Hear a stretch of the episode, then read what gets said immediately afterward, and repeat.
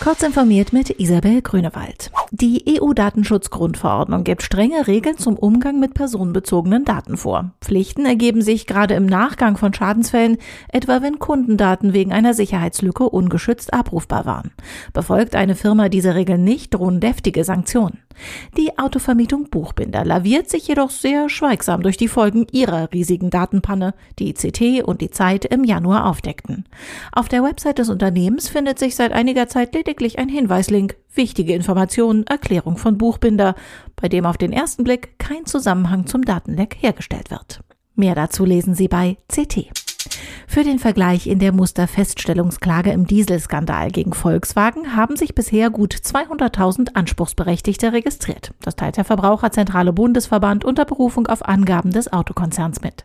Ende Februar hatten VW und Verbraucherschützer nach ihren zunächst gescheiterten Gesprächen einen gemeinsamen Vergleich zur Entschädigung von Dieselkunden erzielt.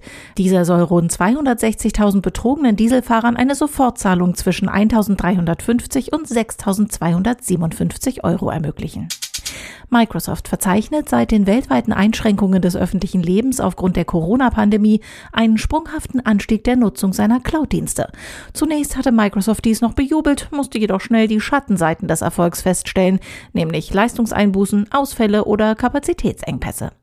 Oberste Priorität für Microsoft bleibt sicherzustellen, dass kritische Gesundheits- und Sicherheitsorganisationen störungsfrei mit der Cloud arbeiten können. Dazu hat Microsoft vorübergehend Beschränkungen eingeführt. So gibt es aktuell Einschränkungen für kostenfreie Angebote, um Kapazitäten für bestehende Kunden zu priorisieren. Nutzer melden Probleme mit der Aktualität der Firmware ihres Mac. Eigentlich sollte beim Einspielen von macOS Aktualisierungen sowie Sicherheitsupdates automatisch auch das Extensible Firmware Interface auf den neuesten Stand gebracht werden, sofern entsprechende neue Versionen vorliegen. Allerdings scheint dies nicht immer zu passieren, weil es zu technischen Problemen beim Einspielen kommt. Nutzer können nur nachträglich prüfen, ob dies bei ihrem Rechner aufgetreten ist.